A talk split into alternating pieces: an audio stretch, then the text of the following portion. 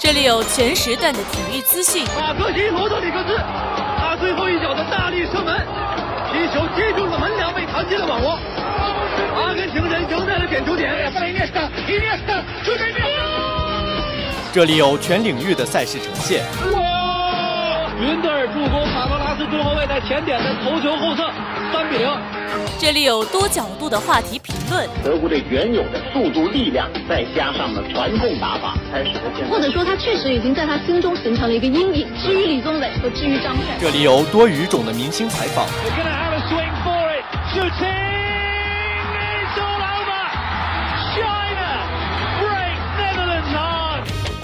快速、全面、准确，汇聚最流行的全球体育元素。权威、深入、客观，分享最及时的热点话题评论。没错，这里是大话体坛。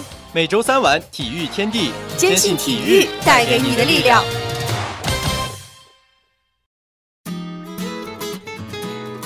北京时间的十八点二十二分，欢迎收听华侨大学广播台厦门频道每周三晚不见不散的体育天地。大家晚上好，我是主播花鸭。今天的大话体坛将给大家带来的是欧冠时刻，带你一起回顾上周欧冠赛事的神奇逆转。欧冠奇葩说精彩来袭，利物浦在安菲尔德制造奇迹，完成超级逆转。据说他们用了不一样的 BGM，天天大逆转，根本停不下来。且看欧冠时刻为你解读热刺热血大逆转之战，看得我都哭了。利物浦制造奇迹，克洛普功不可没。欧冠 C 位他当之无愧。红军替补制造奇迹，略能特助热刺翻盘。欧冠战术版为你详解中锋的秘密。欧冠时刻，精彩不容错过。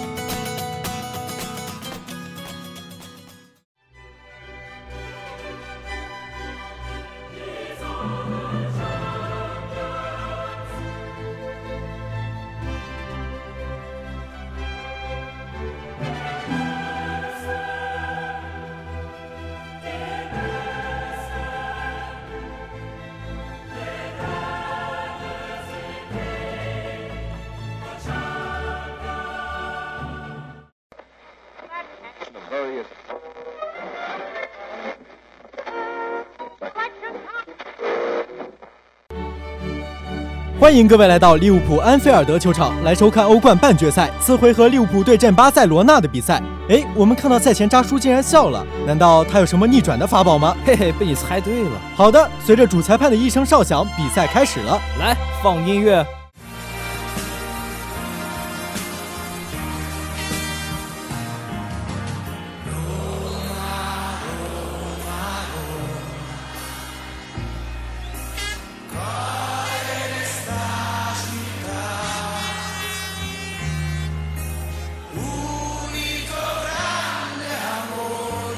天哪！为什么安菲尔德球场响起了罗马队的队歌？听到了罗马队歌的巴萨球员瞬间痛哭倒地。哎呀，我是觉得我浑身难受啊！哎，对方球员出现反应了。就在这个时候，利物浦亨德森一脚低射被门将挡出，奥里吉跟上补射，球进了！利物浦队一比零领先巴塞罗那。天哪，居然开场七分钟就取得了进球！哎，他们等一下，我举报，举什么报？对方一直在放罗马队歌，关键是裁判也没说啥吧？好，现在我想说点啥了。现在告诉你们，全队禁止使用罗马队歌。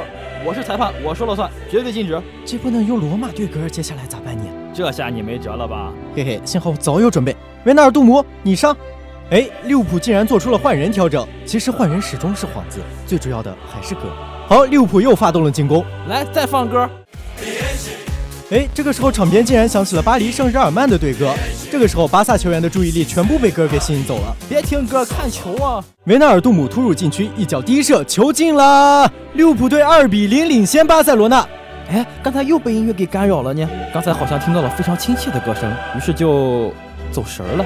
利物浦队将比分扳成了二比三。我们到底在哪儿呀？巴萨球员还没有彻底反应过来，只见沙奇利左路送出传中，维纳尔杜姆禁区内高高跃起，头球攻门，球又进了。利物浦队三比零领先巴塞罗那，双方比分变成了三比三平。哎，这会儿也没有音乐干扰啊，怎么又进了呢？哎，我们没在罗马呀，你们在利物浦好吗？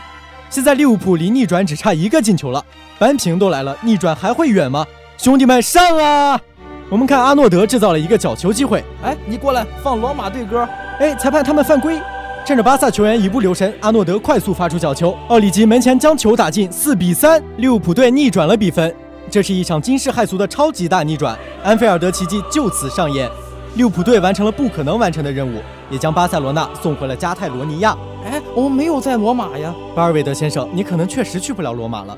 时隔十四年后，利物浦再一次完成了奇迹，我们恭喜利物浦再进欧冠决赛。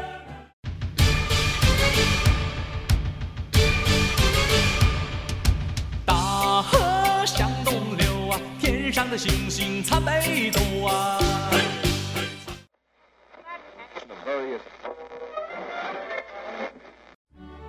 让我们平复一下心情，把时间拨动到二十四个小时之后，阿贾克斯和热刺的欧冠半决赛次回合的比赛在阿贾克斯的主场举行。在首回合的比赛当中，练习时长两年半的欧冠练习生阿贾克斯，一阵青春风暴吹得热刺啊是晕头转向，依靠范德贝克进球一比零小胜热刺。次回合他们回到自己的主场，这一场青春风暴依然非常强劲，小伙子们仿佛已经看到决赛门票在向他们飞来。然而，今年欧冠比青春风暴更加猛烈的是逆转风暴。热刺今天就要让阿贾克斯这群弟弟们啊看一看什么叫做欧逆将。比赛开始后，毕竟是在阿姆斯特丹球场，掀起风的当然是阿贾克斯。刚刚四分钟，齐耶赫斜传，塔迪奇带球进入到禁区起脚打门，球被罗利芬尼扑出。然而大难不死，必有下回。正是这个角球该来的还是终于来了。舍内开出角球，德里赫特力压阿里破门，阿贾克斯取得梦幻开局，总比分二比零领先。两回合都被阿贾克斯这帮年轻人先进球，热刺的面子都有些挂不住了。这已经不是能不能晋级的问题了。想当年，热刺也是以青年军的名号异军突起，位列强队之林。现如今已经被安排的明明白白，实在是心有不甘。但是亚洲天王孙兴敏的左路一条龙服务，居然被贾府的门柱无情拒绝。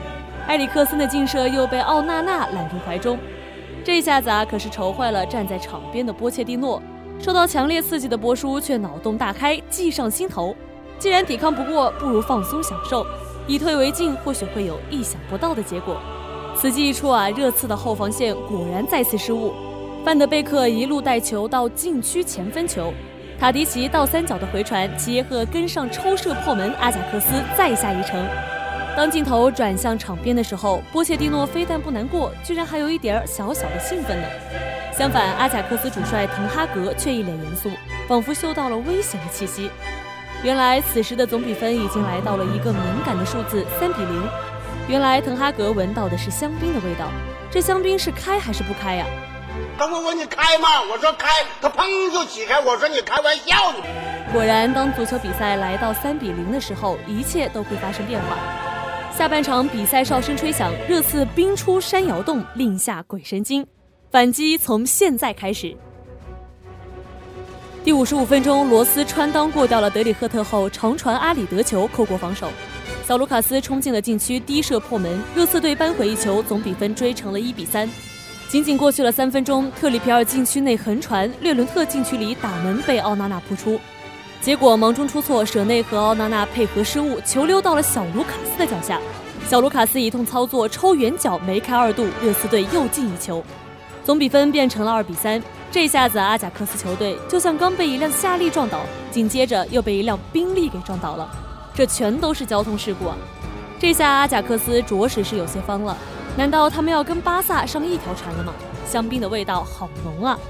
接下来，阿贾克斯开始龟缩防守，以狗为主，试图保住比分到比赛结束。事实证明，阿贾克斯的龟缩防守啊非常成功，他们苟到了决赛圈的最后一秒。然而，就是这最后一秒，他们出事了。装备着九八 K 的小卢卡斯读秒一枪爆头，将球打进。热刺队将总比分扳成了三比三平。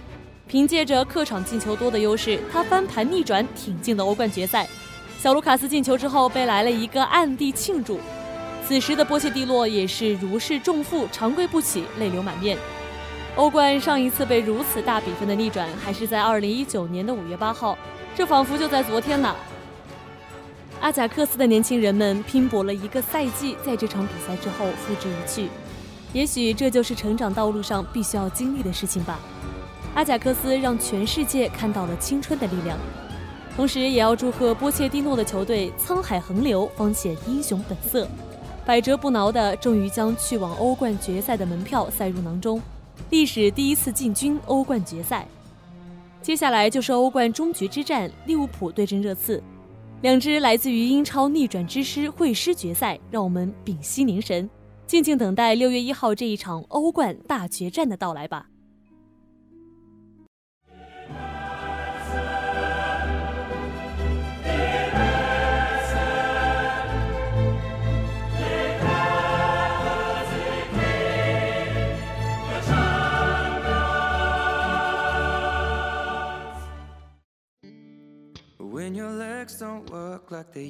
欢迎收听今天的欧冠 C 位。欧冠半决赛四回合，红军利物浦创造了安菲尔德奇迹，再次上演逆转好戏。在首回合零比三完败于巴塞罗那的困境下，次回合他们以一场酣畅淋漓的四比零，干脆利落地淘汰了巴塞罗那，完成了超级大逆转。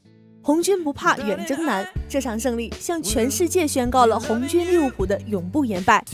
就像这球场标牌上写的：“这里是安菲尔德，在安菲尔德，你永远不会独行。”但是在比赛前的时间里，除了慷慨的斗志，摆在利物浦面前的是无比残酷的现实：锋线三叉戟折去两将，菲米尔诺和萨拉赫因伤缺阵，在全员出战的情况下，尚且三球惨败，更何况人员不整。几乎所有人都把这场比赛看作利物浦欧冠告别赛。然而，红军利物浦从来不缺少奇迹，更有一个个奇迹缔造者前赴后继。这次扶大厦之将倾，挽狂澜于极岛的是红军主帅扎叔克洛普。这位胡子邋遢的大叔，面对如此困窘的处境，却依然面带微笑，不以己悲。在这份从容的背后，确实克洛普破釜沉舟、背水一战的决心。克洛普排出了沙奇里、奥里吉搭配马内，而奥里吉又在上轮联赛中助利物浦绝杀对手。此番大战，利物浦占得天时地利人和。当罗伯逊因伤无法坚持的情况下，克洛普再次展现自己临场指挥的智慧，又一次顺水推舟，将计就计，换上了维纳尔杜姆加强火力，临危不乱，扬长避短。正是维纳尔杜姆的两粒进球，将巴塞罗那从天堂打回了地狱。充分彰显了克洛普战术大师的风范。众所周知，克洛普是以激情四射闻名的主帅。在今天的安菲尔德，展现在我们面前的是一个平静如水的扎叔。每当镜头对准他时，场边的克洛普总是一脸凝重，若有所思。当利物浦取得美好开局的时候，克洛普却告诉自己的弟子和球迷，大战才刚刚开始。当替补出场的维纳尔杜姆三分钟梅开二度。利物浦扳平了比分，场上的球员们已经无法平复激动的心情，围在一起激情庆祝。而与此形成鲜明对比的，依旧是场边的克洛普。当摄像机对准他时，依旧是那张波澜不惊的面孔。这还是我们熟悉的克洛普吗？但我们在克洛普坚定的眼神中看到了逆转的希望。终于，逆转的时刻到来了。阿诺德灵光一现，助攻奥里吉梅开二度，利物浦打进了第四个进球。决赛的大门终于为他们打开，这个时候，所有的人都有足够的理由去疯狂庆祝，而克洛普却没有像往常那样一飞冲天，而是在场边默默地拍拍手鼓励队员们，随后又恢复了平静，仿佛一切都在他的意料之中。比赛结束的哨声响起，克洛普展现了自己的绅士风度，第一时间与对手主帅巴尔韦德握手致意，进入场内，首先对特尔施特根拥抱安慰。在小跑道当值裁判组对他们投以真挚的感谢，将所有来访安菲尔德的客人一一道谢之后，才来到自己的家人身边，与弟子们共同庆祝这一历史性时刻。作为这个奇迹的亲手缔造者，克洛普用一种长者之风、大将风范，泰然面对着发生的一切。已经过了知天命的扎叔，我们无法再说他成长了。也许经过此役，扎叔已经到达了另一个崇高境界，他升华了。也许克洛普看来，这哪有什么奇迹，一切只不过是努力过后的水到渠成罢了。现在冠军就在眼前，只剩最后一个对手带他去征服。我们祝福利物浦，祝福扎叔克洛普的第三次欧冠决赛之旅能够顺利。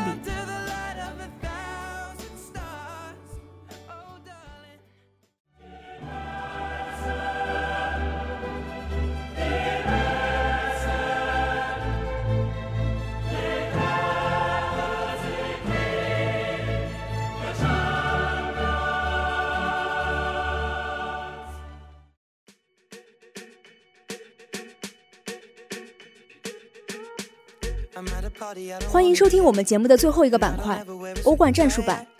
在上周的欧冠比赛之中，奥里吉取代首回合担任伪九号的维纳尔杜姆首发，这一变化让利物浦在禁区内有了高点，而略伦特下半场的替补登场也为热刺展开反扑奠定了基础。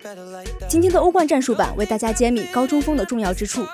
奥里吉的登场对巴塞后卫朗格莱形成了重要的牵制，这使得右边翼卫沙奇里可以来回在禁区前沿穿梭吸引对方防守球员，而插上的亨德森以及维纳尔杜姆也得以觅得良机。利物浦队的前两个进球都与战术有关。对于热刺来说，他们战术库中的长传冲掉大反击，自然少不了高中锋的支点作用。在凯恩因伤无法出战时，略伦特就是这一战术最有力的执行者。作为西班牙球员的他，其脚下技术也是十分出众，不但可以前插遭威胁，还可以为身旁的小卢卡斯以及孙兴民做球。热刺队下半场的比赛的第二个进球就与略伦特有着巨大的关系。正是他及时的前插，造成阿贾克斯门将与后卫的失误，小卢卡斯才有机会打进第二球。而绝杀球也是略伦特与德里赫特的身体对抗，造成后者的解围失误，小卢卡斯才有机会完成射门。高中锋的意义在于，不仅仅是他有着对高球第一点的绝对优势，以及禁区内前插对对方球门造成威胁，更大的意义在于为中场的后插上球员做球。一个高中锋的存在，压制对方的中后卫，中场球员就可以频繁后插上。无论是奥里吉对朗格莱的牵制，以及略伦特对德里赫特、布林德的压制，都为身后的维纳尔杜姆、阿里创造了无限可能。欧冠决赛将在北京时间的六月二号凌晨两点，万达大都会球场举行。对阵双方均是来自英超的利物浦以及热刺，让我们祝福他们会有更好的表现。今天的欧冠时刻到这里就全部结束了，让我们下期再见。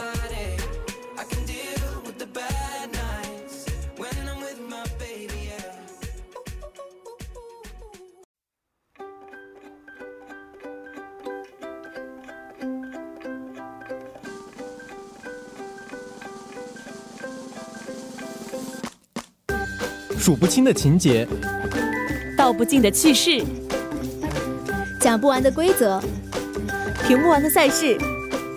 每周三晚体育小讲堂，体育的知识让我们一同分享。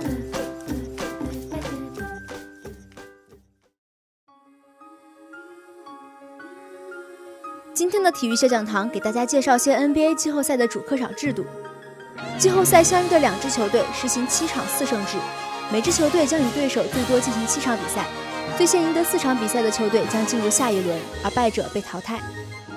由于多数球队主场比赛成绩远好于客场成绩，因此每个对战中常规赛成绩较好的一队有主场优势。主客场分配原则是二二一一一，即常规赛成绩较好球队在主场先赛两场之后，再遗失常规赛成绩较差球队再赛两场，之后的比赛就在两个主场之间交替进行了。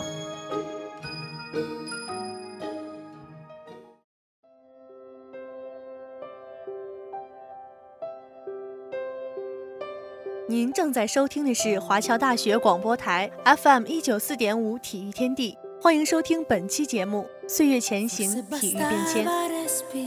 二零一九年四月十一号，这是一个悲情的日子。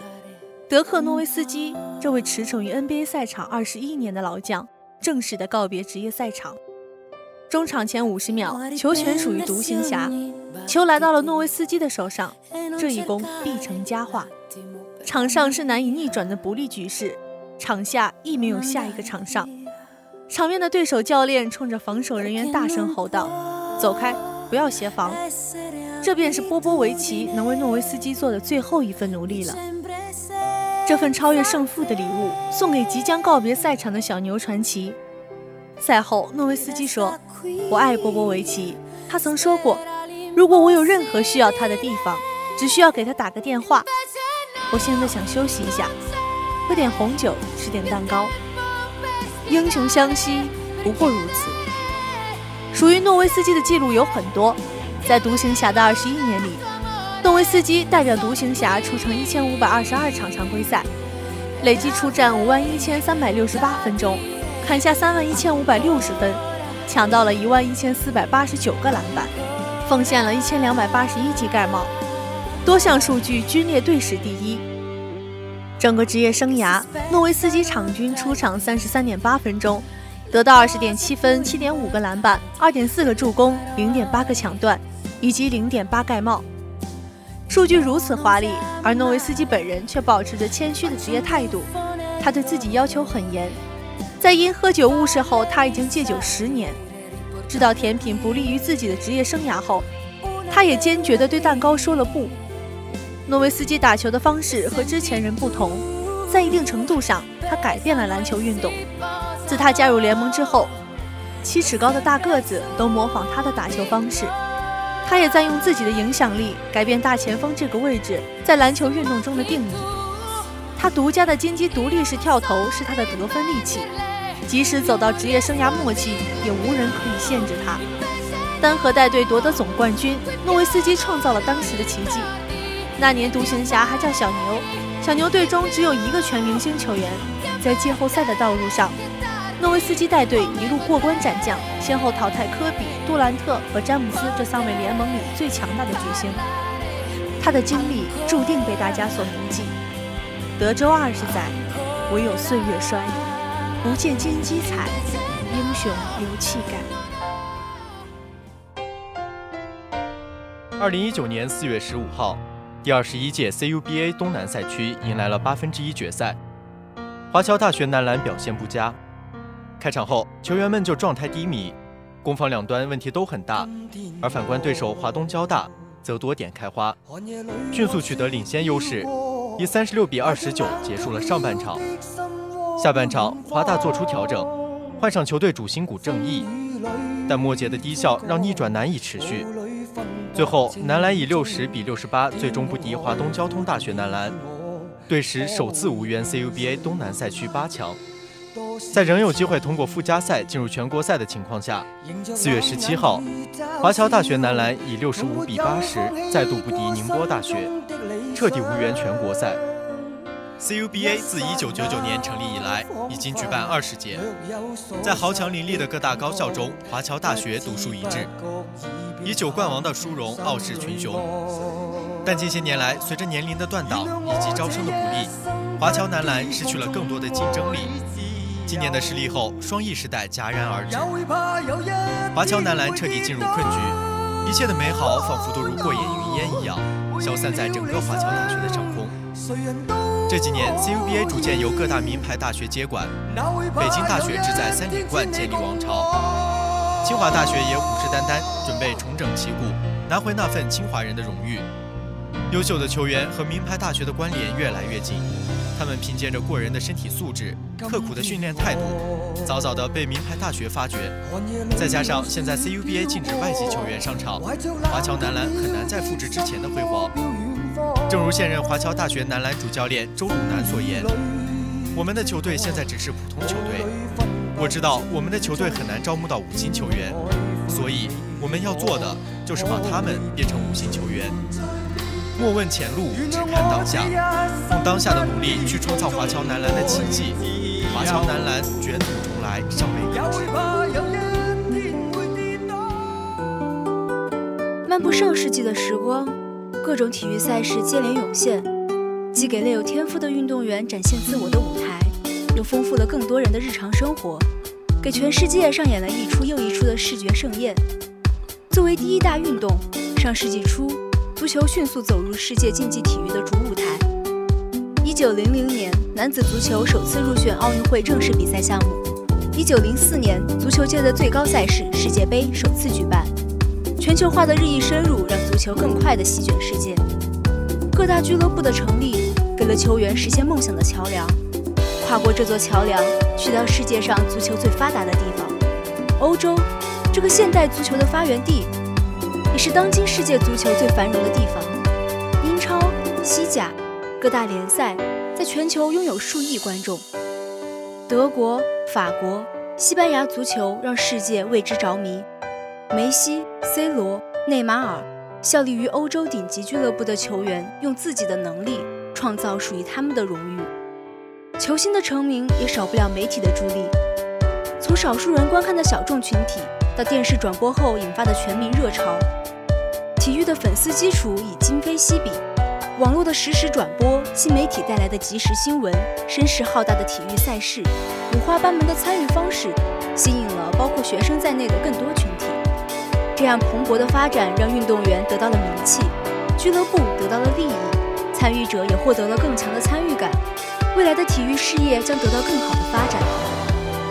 纵览体育的变化，变的是参与形式，变化的是体育的影响力，但不变的是属于体育的那股不屈斗志。效力球队二十一年的诺维斯基，在我们的记忆中书写传奇本色。金球五冠的 C 罗，即使受伤也不愿下场。血和泪铸造领袖气质，CUBA 九冠已是历史，唯有不弃，才能重回往日的巅峰。时间在流逝，岁月依旧在前行，但那种属于体育人的斗志会永远屹立不倒。好了，以上就是本期体育天地岁月前行，体育变迁的全部内容了。谢谢大家收听，每周三晚 FM 幺九四点五体育天地，书写体育人的记忆。以上就是本期体育天地的全部内容。播音：哈哈、花鸭、叨叨、二哈；采编：木子、烟花；机务：小小河、阿阳、北车、呼呼、于教授、西鱼；新媒体：瑞格。共同感谢您的收听，我们下周三同一时间再见。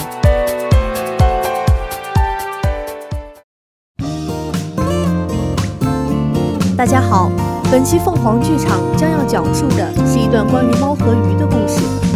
我的猫对着鱼儿发呆，而我对着我的猫发呆。我常想我的猫在想些什么，便有了这个新奇的小故事。感谢大家的收听。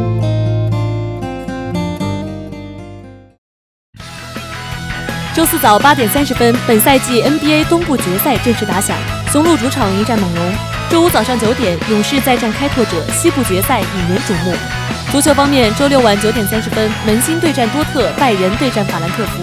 德甲冠军谜底将要揭晓。凌晨十二点，曼城将与沃特福德争夺足总杯冠军。回到国内，周五晚六点，北京国安主场迎战天津天海，国安能否延续全胜战绩，值得期待。